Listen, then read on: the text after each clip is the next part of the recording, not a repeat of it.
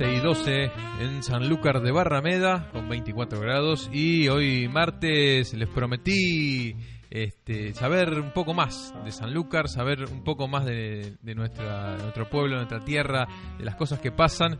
Y qué mejor que, hablar con, gente que estudia, que investiga sobre, sobre los hechos que han pasado en, en la ciudad. Y para eso invitamos a Salvador Daza Palacios que eh, mira, si tengo que les tengo que contar todo lo que lo que es, tenemos un programa para decir, pero vamos a decir que es doctor en historia, que es profesor, que es compositor, que es investigador, que es escritor.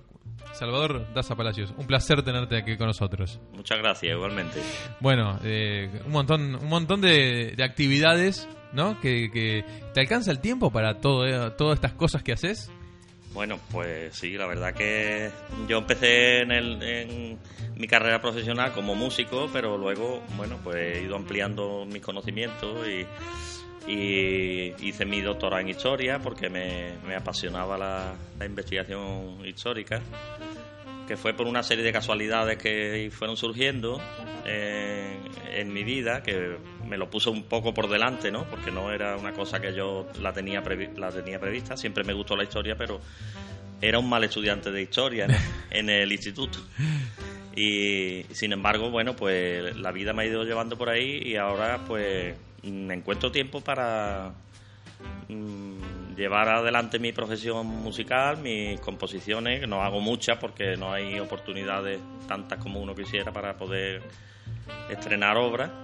Y luego, pues la investigación, pues sí, me está dando bastantes satisfacciones porque los trabajos que voy terminando los voy publicando y, los puedo ir dando a conocer a, la gente, con lo cual es, es bastante satisfactorio el, el trabajo, es muy gratificante porque la tarea de todo ah, escritor o todo compositor es que su obra se conozca y que se comparta con la mayor gente posible. ¿no? Sí, el legado que uno deja, ¿no? Es, es la obra y es el esfuerzo que uno pone en investigar o en, o en crear, ¿no? Que eso es, lo, es lo lindo de, de poder de poder plasmarlo, ¿no? La historia de la Inquisición en Sanlúcar que lo presentaron es lo presentaste este año. Sí, en el mes de julio en el Palacio de Medina Sidonia con la ayuda de la Fundación Medina Sidonia eh, y con la organización del, de la Librería Forum. Y fue un, un éxito porque, en fin, tuvo un presentador eh, excepcional como es José César Jurado, eh, profesor de la Universidad Complutense de Madrid, y, en fin, y me hizo una presentación muy, muy elogiosa y la verdad que fue un día muy, muy gratificante para porque es la única recompensa que, puede uno recibir después de tantísimos años de trabajo, porque este libro sobre la Inquisición ha sido 20 años de, tarea. Eso te iba a preguntar, 20 años de, investigación, de, recabar ¿no? Eh, datos. Sí, porque el primer libro que, que publiqué de historia, de investigación, con, junto con María Regla Prieto, que fue el proceso criminal que hubo aquí en Sanlúcar contra un fraile que, asesinó a una niña en 1774. Pues eh, fuimos a Madrid a investigar eh, este, este caso, encontramos allí el proceso criminal, pero también encontramos un montón de, de, documentación inédita que no lo había estudiado nadie sobre los casos que habían ocurrido en Sanlúcar eh, que habían sido juzgados por la Inquisición. Y entonces esa documentación pues nos la trajimos también por si alguna vez teníamos oportunidad de, sacarla a la luz. Y la oportunidad pues, ha salido ahora a, los 20 años. Se abrieron puertas, a raíz de, ir por un tema, se abrieron otras puertas que, aprovechaste para ir investigando. Exacto. Y, claro, la Inquisición es un tema muy...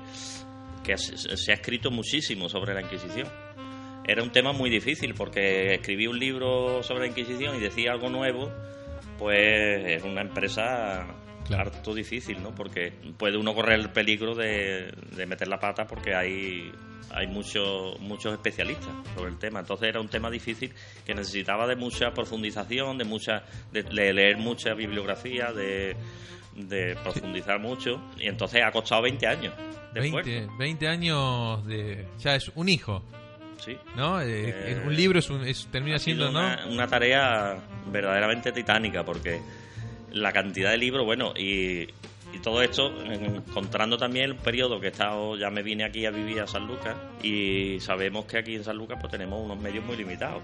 Tenemos una, una biblioteca solamente y la biblioteca pues tiene pocos libros porque hace mucho que no se compran libros eh, nuevos, no hay presupuesto municipal para la biblioteca. Entonces, investigar sobre la Inquisición y no tener la bibliografía que tiene una universidad, por ejemplo. Totalmente pues me ha, me ha obligado a tener que ir a Sevilla en varias ocasiones, a ir a Cádiz, a Jerez, a, bibliotecas más fuertes, más potentes, más tienen más volúmenes, para poder eh, llevar a cabo el trabajo adelante. Sí, exhausto, este, y además, bueno, un doble esfuerzo y una doble recompensa cuando, cuando llega el trabajo, el trabajo final y lo que vos decías, el reconocimiento de, tus pares y de la gente que, que, que, va leyendo, que va leyendo el libro, ¿no? Sí. ¿Qué, repercusiones tuviste en pues, general? el libro ha sido muy bien acogido, desde luego. Y ya te digo, el presentador eh, lo elogió mucho y, en fin, y, la, y las críticas de las personas que lo han leído, pues les ha parecido un libro bastante ameno, bastante interesante porque, hombre, decir algo nuevo sobre la Inquisición, pues yo lo que he pretendido básicamente ha sido dar una, unos rasgos eh, particulares de San Lucas de los casos que curiosamente mm, eh, muy lejos de lo que se podría eh, pensar pues aquí la Inquisición eh, actuó quizás más contra sus propios miembros, contra su, contra los ah. propios comisarios. Mira. Hubo, uno, hubo tres procesos contra los propios jueces de la Inquisición, digamos, aquí en San Lucas, y, y son muy interesantes. Es una aportación quizás mm, novedosa en ese sentido, ¿no? de que se estudia pues las denuncias que hubo contra, contra los propios comisarios de, la, Inquisición. Una arista diferente de la Inquisición vista de la ciudad. Claro, entonces desde el punto de vista local, pues sí se puede aportar, desde la historia local me refiero, sí se puede aportar eh, rasgos eh, particulares que los historiadores que han hecho la historia de la Inquisición en general, eh, a niveles generales, pues no han, no han mirado porque no se pueden poner a mirar los casos peculiares, digamos, de cada ciudad, ¿no? Sino han ido un poco más a, lo, a, lo, a las cosas comunes que a, a, lo general, ¿no? Y luego, pues, otros casos mm, eh, curiosos de clérigos eh, que infringían el secreto de la confesión o que intentaban seducir a sus mujeres, a las mujeres que confesaban con ellos. Mira. Y entonces eran denunciados también por, eh, por las propias mujeres o por otros confesores. Y entonces pues son muy curiosos esos casos porque son las tentaciones de la carne que, que, nadie puede evitar, ¿no? Estos clérigos, especialmente los frailes, eh, tenían una propensión algunos a, a alargar demasiado la mano a, a, su, a sus confesantas. Ah, papá. Sí, sí, esas cosas que, bueno, hoy todavía, hoy en día se siguen escuchando casos, ¿no? De, ese, de ese tipo. Te, ¿Hubo trabas en la investigación? ¿Tuviste, ¿Tuviste muchas trabas o muchas piedras que sortear? Mm, bueno, pues eso ya te comentaba, que no disponer de una bibliografía, de toda la bibliografía que hay, claro que hay que muchísimas y es imposible abarcarla toda, pero sí hay obras básicas que, que uno necesita y que no las tiene a mano. Luego después pues he tenido dificultades en, cuanto a los archivos, pues he necesitado también documentación de algunos archivos, han tardado muchísimo tiempo en, enviármela. Sí, porque hay falta de personal en los archivos públicos. Eh, el ministerio ha recortado, no sabemos la crisis, ¿no? Eh, ha recortado mucho personal y entonces han tardado seis meses en mandarme una, documentación. Sí, todo eso estira, estira y, alarga está uno esperando como agua de mayo esos papeles para poder seguir adelante con el trabajo y los papeles no llegan y, entonces te quedas te quedas parado también. Y luego como cosa anecdótica que también me fastidió muchísimo pues fue el robo que tuve de mi ordenador portátil oh. con el trabajo ya casi terminado. Me robaron el portátil del coche.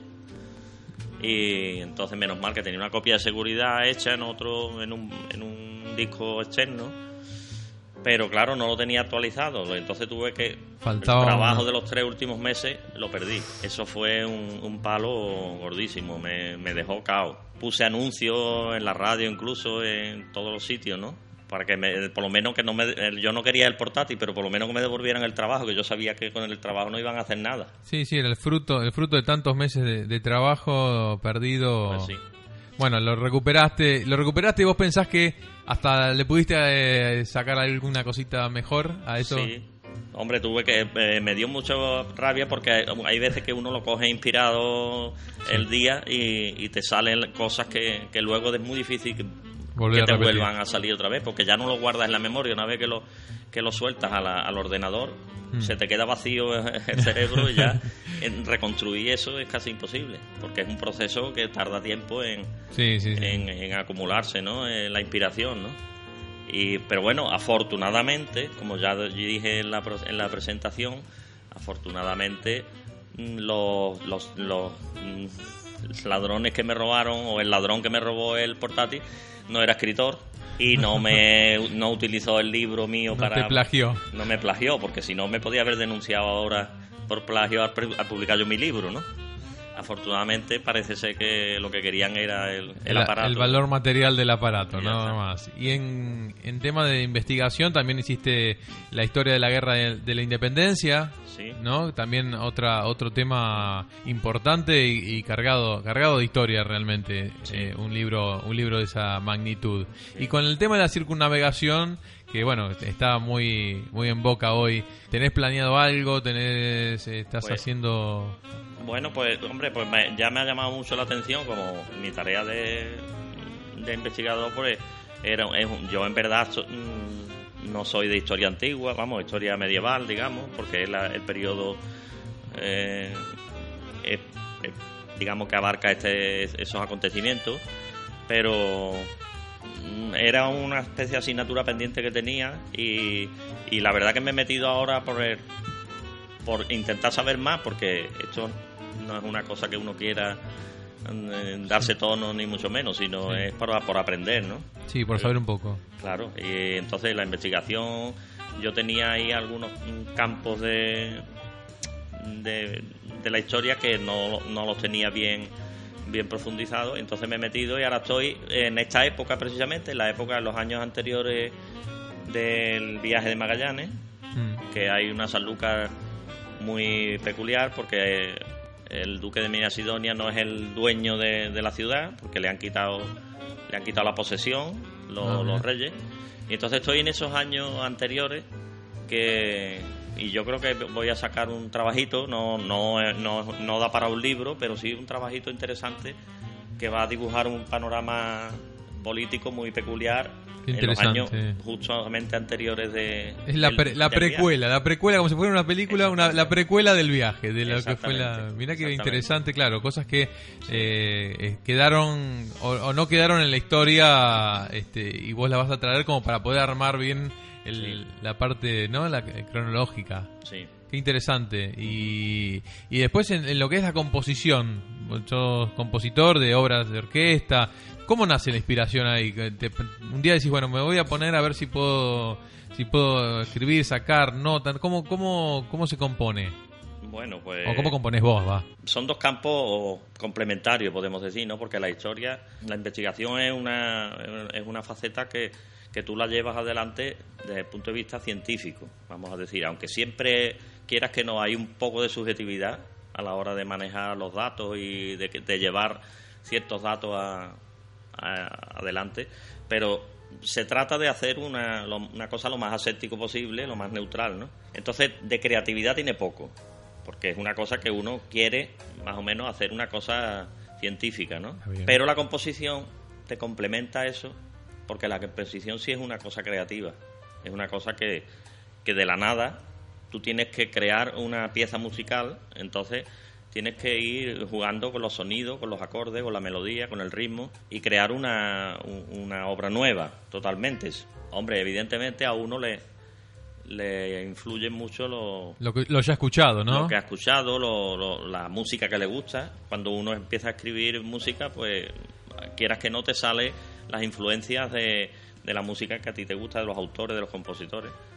Pero bueno, trata siempre de ser, ori- de ser original, Totalmente. de no, de Sí, no sí, sí. pisar, eh, digamos, terrenos que, que puedan confundirse con otros con otros autores. Pero se usa se usa algo de eso que uno tiene para poder ir por el camino que, que, más eh, uno cómodo está, ¿no? ¿No? Se usa esas bases de este este ritmo, no sé, te lo abro, yo no sé mucho de, música, pero eh, creo que uno también, ¿no? E, esa experiencia que tenés la, la, vas usando y quizás, no te digo que le plagies, pero tenés algunas notas que estos acordes van mejor. Sí, sí, que tiene, es que eso es inevitable. Igual que los escritores, o los, en este caso, novelistas, ¿no? O poetas, o, también se dejan influir por, por los autores que les gustan y por ciertas eh, construcciones o ciertas frases o, lenguaje o palabras, ¿no? En la música es inevitable. Y, y, bueno, pues hace un par de años estrené la, el himno de la circunnavegación, se hizo un estreno en la Merced del himno del quinto centenario de la circunnavegación y se estrenó por la banda de música de aquí de San Lucas. Después, posteriormente, se hizo con el coro también, porque tiene su letra. Ah, mira qué lindo. Que también le hice yo la, letra. Letra y música tuyo, todo, todo, todo tuyo. Sí. Y, y ahora pues estamos a la espera a ver si se pudiera estrenar también en Sevilla por la orquesta de sinfónica de Sevilla. Qué lindo. Para que sea todavía un poquito, que tenga más resonancia, ¿no? Y que tenga también Sanlúcar un, un intercambio con, la capital y, y poderlo hacer con la versión de orquesta que es la, digamos, la, la buena. Porque la, siempre la banda es, un, es una formación musical eh, limitada, ¿no? No tiene los recursos que tiene la orquesta. ¿no? Una orquesta le da todos los matices que uno se imagina también. Cuando, la compusiste te imaginabas esos matices que necesitas una orquesta para que para que terminen de redondearlo no exacto exacto. Y, y qué influencias o quiénes son tus tus referentes en la música Uf, muchísimo. Yo la verdad que me yo soy de los que piensan que la que la composición actual pues como te decía antes, cada compositor tiene su propio lenguaje, tiene que buscar su propio lenguaje. Hoy día ya todo está, no vamos a decir como dijo el, crítico, que todo estaba dicho, pero mm, en el siglo XX ha habido muchísimos estilos de música. Ha mm. sido el, siglo donde ha, evolucionado más todo, todo el lenguaje musical. y entonces el compositor de hoy tiene eh, sobre su mesa, delante de su piano, multitud de estilos y de, y de géneros para, para llevar a cabo su tarea. Y lo más eh, inteligente para mí es tener, intentar crearte tu propio lenguaje, aunque se parezca a quien se parezca. Sí, sí, sí, Pero intentar tener tu propio sello, y eso pues lo, lo han conseguido bastantes compositores, ¿no? El propio Joaquín Turina, que es un compositor muy vinculado a San Lucas, porque le dedicó muchas obras a, esta ciudad, es un compositor que tiene un lenguaje muy personal. A, pesar de no ser un lenguaje demasiado moderno, demasiado mm, propio del siglo XX, pero sí es un compositor que tiene un lenguaje inconfundible. Sí, sí, un sello propio. Como los pintores, ¿no? Tú ves un cuadro de Picasso y es muy difícil no darte cuenta que es de Picasso, ¿no? Pues se trata de eso simplemente, aunque aparentemente pues tú no tengas un una no, aportes una novedad digamos a la historia del arte. No sí, no revoluciones pero, pero tu estilo. Exactamente. Entonces yo trato de, de seguir ese hago la música que me gusta y la que me gustaría oír. Y no intento desde luego como hacen algunos compositores que yo creo que ya van pasando de moda que de eso de, de querer hacer sufrir al público no con sus obras pues yo creo que eso hace sufrir al público no es, no, es bueno. No es la idea. No es la idea. Y cuando escribís, ¿cómo nace o cómo te inspiras más? ¿Escuchando música, eh, algún autor, en silencio? ¿Cómo, ¿Cómo te encontrás frente a... ¿Qué usas, ordenador para escribir? Sí, no, bueno, el ordenador ya a posteriori. Yo siempre escribo en el piano. Ah, mira. Tengo la escuela antigua de lápiz y papel y voy anotando en el, en el, en el cuaderno y, ya luego lo paso al ordenador cuando ya lo tengo más o menos resuelto. Pero lo que sí me gusta mucho y desde luego ojalá, ojalá pudiéramos haber tenido de pequeño, cuando estaba yo formándome, ¿no? Estos recursos es el, eh, lo que hay en YouTube que tú puedes oír la música y tener la partitura delante. Tú puedes oír un montón de obras de la música clásica y la, estás pudiendo oír por, los, por tus cascos y, la, y puedes ver la partitura. Entonces, eso para mí es impresionante el, el, trabajo que y lo que yo puedo eh, sí, sí. atrapar, digamos, de, desde ahí, porque estoy viendo, estoy viendo la música, la estoy oyendo a la vez, simultáneamente, y, eso es enriquecedor totalmente. Que es la primera vez que yo, eh, muchas de las obras que, que ya tenía oídas, hace muchísimos años, es la primera vez que he podido oírlas con la partitura delante. Porque en donde vivimos, e incluso en Sevilla, ¿no? que yo he estado estudiando muchos años, mm, es difícil encontrar ciertas partituras de compositores, sobre todo actuales, o del siglo XX. ¿no? Y entonces esta herramienta del YouTube es maravillosa, es milagrosa. Eso iba, te, iba a preguntar, la, la tecnología ayudó y ayuda bastante también, ¿no? Para, para todo lo que sea, la composición o, la investigación, ¿no? Porque hoy eso te permite quizás como decías, no hay una biblioteca eh, tan grande en la ciudad, pero gracias a Internet uno puede no tener que viajar a, Madrid, por ejemplo, ¿no? Más allá de que sí hay cosas que las necesitas, mm. pero te ayuda bastante para el trabajo del, escritor o del músico para no tener que salir de tu casa cada, cinco minutos. Lo que pasa es que hay, hay obras, tú sabes mejor que yo, que hay obras que que no están digitalizadas y, o que te sale nada más que una página, no puedes ver las, demás páginas. Y muchas veces el, el, dato que tú estás buscando está en esa página que no te sale. Y entonces te entra una rabia enorme. Entonces, pues ya tienes que ir a la biblioteca como sea, porque ya te quedas con la intriga de seguramente el dato que yo estoy buscando es el que viene en esta página que no sale. como toda como toda la ley. Lo que, lo que yo necesito seguramente no está en internet. Exactamente. Hay que irse a Cádiz, a Jerez, a Sevilla, donde sea, para donde esté el libro porque ya no descansas hasta que no encuentras el, la información, ¿no? Es, es, parte, ¿no? Y también calculo que debe ser atrapante, emocionante para vos poder poder decir, bueno, me tengo que ir a buscar esto, más allá de que lleva tiempo, un costo, ¿no? Pero debe ser como, bueno, tengo que ir a buscar esto que necesito, debe ser como eh, atrapante, ¿no? Sí, es que el tema de la investigación a mí me apasiona porque por eso, porque es, es un puzzle que poco a poco vas componiendo, que los vas creando tú mismo, porque, en fin, tú eliges el tema, tú eliges, digamos, la imagen, y ahora se trata de ir encontrando las piezas que completan el puzzle hasta que ya más o menos tú lo consideras que está que está terminado. Y entonces esa tarea de, que te falta la última pieza y, y, no la tienes delante, y entonces estás dispuesto a irte a Nueva York si hace falta por, por tal de, terminarlo. Porque más cuando lleva tanto tiempo y, sentís que, que e, esa obra está a punto de finalizar, ¿no? Es decir, necesito el, ponerle el, monio final a, esto. Así es. ¿Y qué te gustaría, qué, qué tema de, la historia general, de, de acá, de otro lado, te gustaría investigar? Que decís, esto me parece que le podríamos dar una vuelta a este tema. ¿Hay algún tema que, digas, lo tengo ahí, en algún momento lo voy a hacer? ¿Tenés algo que...? Ya mm, tengo ahora mismo terminado un libro también, que, mm, que podríamos titularlo eh, Misterios de la historia de San Lucas sin resolver, ¿no? o algo así, ¿no? Qué lindo, me gusta eso. El misterio me gusta. Sí, porque son temas que no se han tocado, no se han tocado en los libros, porque eh, hacer historia de San Lucas es difícil porque hay muchos historiadores y porque hay muchas obras escritas ya. Hmm. Es una disciplina que, aunque puede parecer extraño, pero que es una disciplina que, en San Lucas tiene bastante, bastantes personas y además muy, muy preparadas, ¿no? Y, pero sin embargo hay temas que no, que no se han tocado pues por lo que te decía antes, porque las fuentes de información están lejas, están lejos de aquí. Hmm están en Madrid o están en archivos extranjeros o están en, en, Granada o están y entonces hay que desplazarse expresamente a esos sitios y, llevarte allí 10 días o 15 días para encontrar documentación.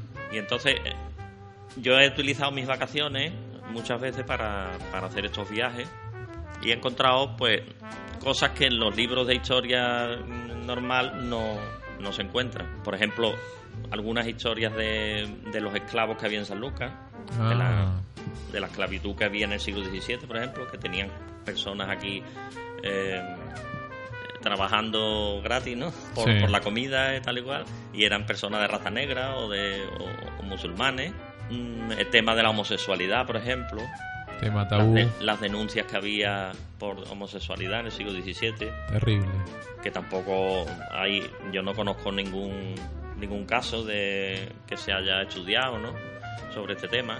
Son pequeñas historias Sí, sí, porque a mí lo que me, me gusta sobre todo es la, eh, la microhistoria, ¿no? La microhistoria es una disciplina dentro de, de la historia general que trata de, de encontrar dentro de las pequeñas historias de la vida cotidiana de las personas, encontrar eh, esos datos o, o esas cosas comunes que, que le afectan a, todas a, muchas poblaciones, a muchas Sí, sí. familias, a muchas ciudades, muchos países.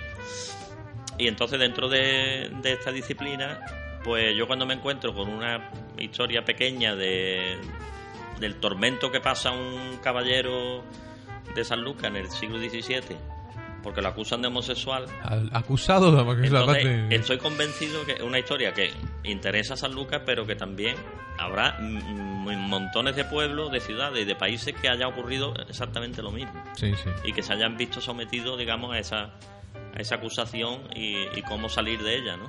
Vos haces un paréntesis en una historia, haces un paréntesis para tocar un tema específico Sí. y eso te requiere quizás más este, dedicación porque es muy puntual. Exactamente. Eh, y que Sí. lo que vos me decías, que capaz que tenés que trasladarte para tocar un tema de Sanlúcar, te tenés que ir a Madrid o a Granada. Entonces decís, no está en nuestra ciudad lo- el te- la información necesaria para hablar de eso. Sí. Pero sin embargo, usas tus vacaciones para.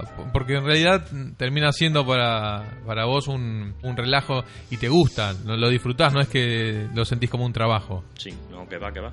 Porque además es un, ya te digo que es una cosa que se sale un poco de mi trabajo eh, remunerado, vamos a decir así, Sí, porque sí. de dar clase, ¿no? Durante todos los cursos. Y esto es una cosa totalmente complementaria, Sí, a- que no, no responde, digamos, a lo mismo. Y entonces me, me sirve de descanso, en verdad. Y bueno, hablabas de algún, tenés libros publicados con tu con tu compañera, Sí. con María Regla Prieto. Sí. ¿Tenés cuántos libros? ¿Cuatro publicados o más?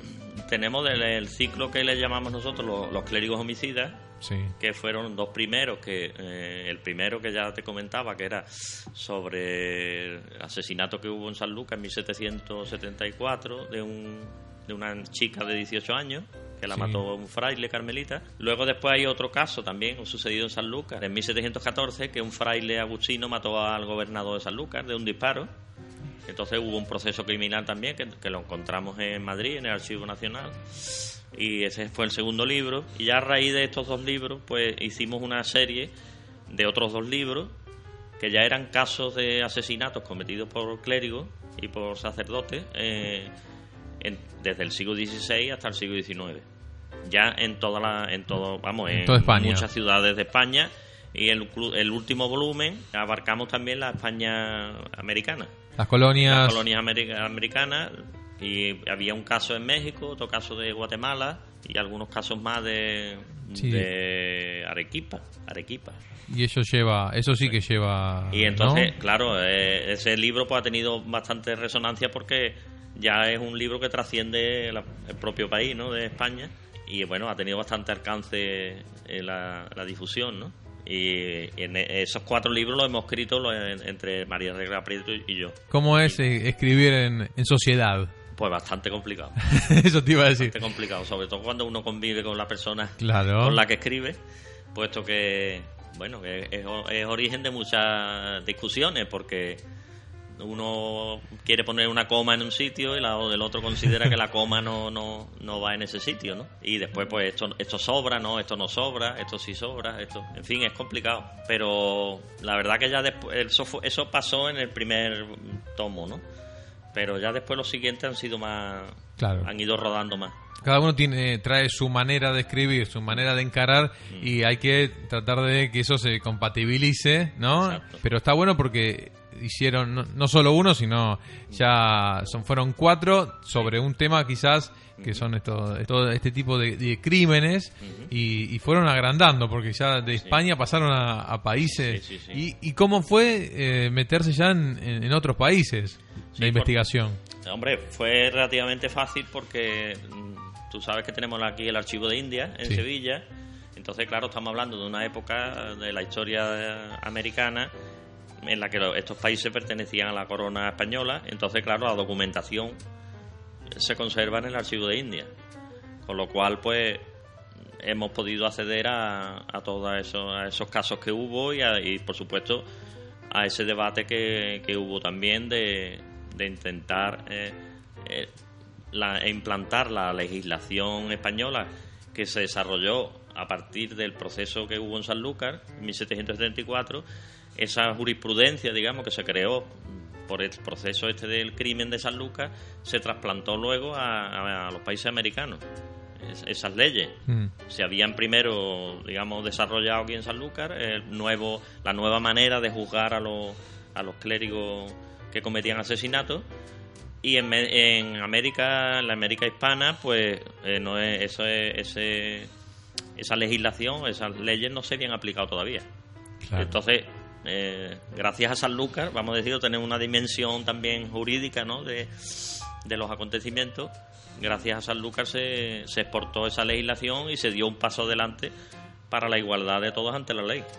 Porque, en definitiva, el mensaje que nosotros quisimos trasladar con este primer libro fue mm, bueno que cuando porque anteriormente al proceso de San Lucas los juicios por asesinato que de los clérigos eran juzgados por la, por la iglesia por la justicia eclesiástica con lo cual era una pena muy muy leve no no, no existía la pena de muerte no existía eh, casi la condena no no le quitaban las órdenes religiosas no y sin embargo, a partir del proceso de San Lucas, ya esos crímenes empiezan a juzgarse por la ley civil, por la ley penal de, de todos los demás ciudadanos.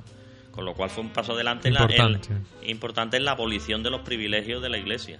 Entonces, eso se exportó también a, a los países americanos.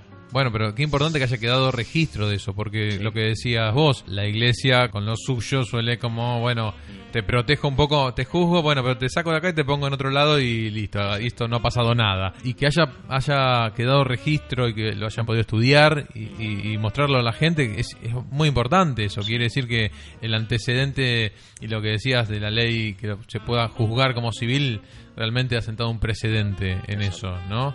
Y estos estos libros que son, ya te digo, cuatro entonces, ¿tienen algún hijo que vendrá? Eh, bueno, yo, espero que ya vamos a esperar un poquito de tiempo y el libro este que te decía de, de los misterios eh, por resolver de la historia de San Lucas, ¿no? De, pues yo confío que, que el año próximo quizás dentro de un año por ahí pues pueda salir. ¿Y tendrá algún crimen, misterio relacionado también con, con clérigos y ese tipo de, eh, bueno, de personajes? Nos, queda nos queda también un, último volumen de la serie, que las hemos, la hemos llevado ya hasta el siglo XX.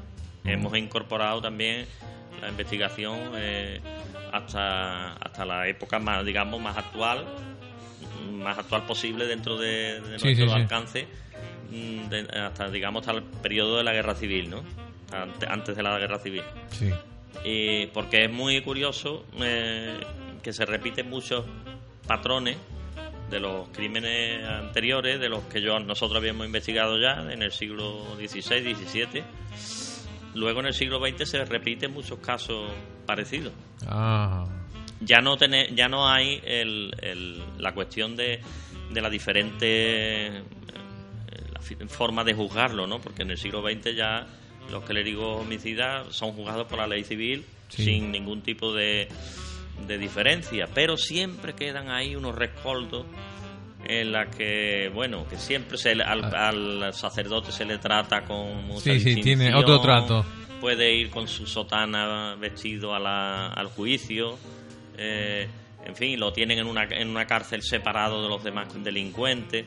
O sea, Mm, se ha quitado, digamos, eh, la apariencia, ¿no? De que se juzga igual que a los demás, pero... Pero hay algo de fondo que, sabemos que no. En el fondo hay, hay un trato especial al clérigo que comete asesinato incluso hasta, ya te digo, hasta antes de, la guerra, poco antes de la guerra civil. Igual cuántos casos, ¿no? De a mí me sorprendió tantos casos, ¿no? De, de clérigo. Justamente el que el que tendría que, no sé, profesar otro tipo de, actitudes terminan cometiendo crímenes.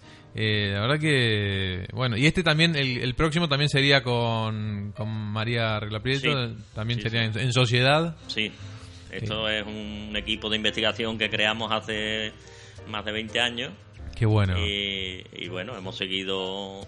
Este, ya te digo que no fue una cuestión que nosotros la eligiéramos, la eligiéramos sino que la, nos eligió, el tema nos eligió a nosotros, porque todo eh, partió del, del, primer caso, este que hubo del asesinato del fraile, que se cometió justo enfrente de, de la casa donde yo nací, en la iglesia del Carmen y incluso la familia de la víctima vivía en, mi casa.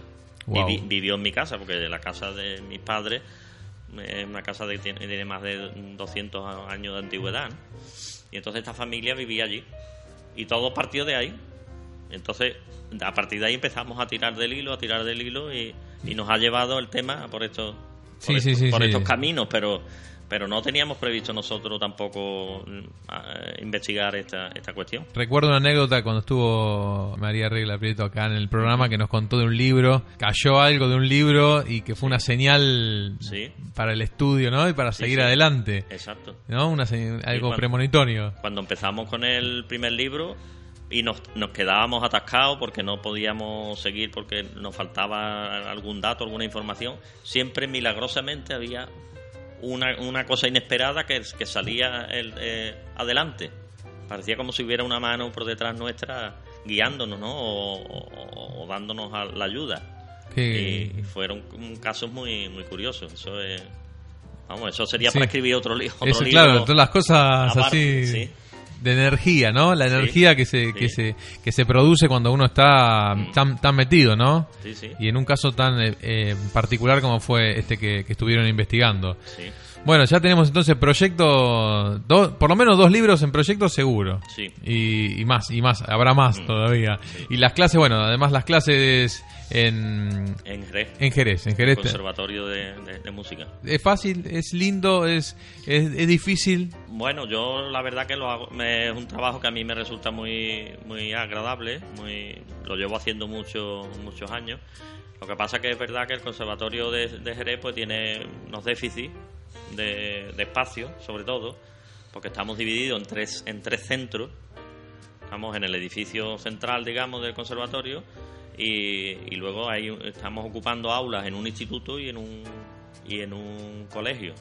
Y entonces es bastante difícil. Sí, sí, hay que ponerle... Porque lo, obliga a los padres, a los alumnos, a, la, a la, organización en general de, del curso, nos obliga a hacer mucho esfuerzo porque hay que contar con el desplazamiento de los alumnos de un centro a otro.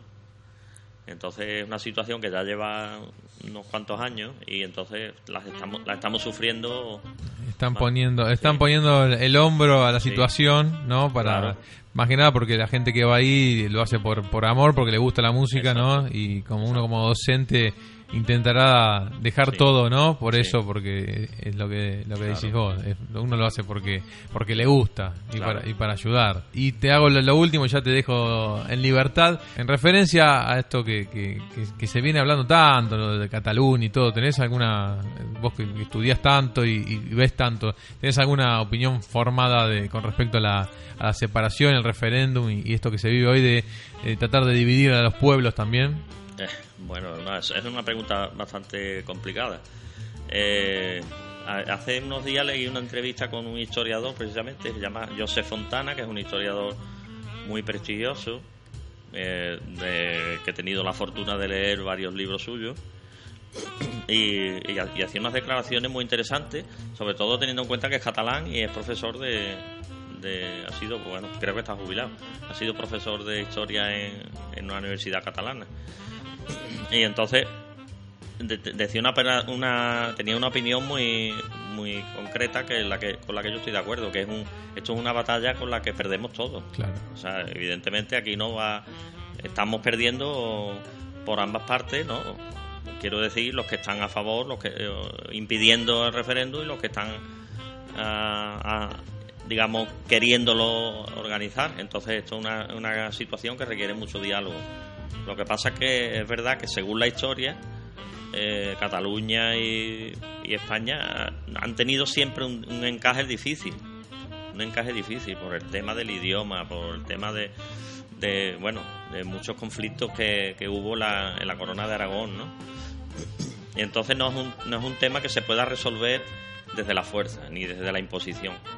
Totalmente. Porque eh, en Cataluña el, yo creo que la, sociedad catalana es una sociedad muy madura, muy formada políticamente, con una gran sensibilidad eh, propia de, nación, de, y entonces eso requiere mucho diálogo y, mucha participación ciudadana. y consenso, ¿no? Y... los políticos tienen una grandísima responsabilidad, especialmente los, del gobierno central, ¿no? De, de no permitir que, que los catalanes se alejen cada vez más de España. Hay que intentar que se queden. Sí. Pero no por la fuerza, sino por, por el diálogo cosa, cosa que hoy parece tan difícil, ¿no? El diálogo civilizado entre, entre tanta gente y en la política cada vez se ve más discusión y, menos y menos diálogo. Bueno, esperemos, ¿no? Que esto se resuelva de la mejor manera posible.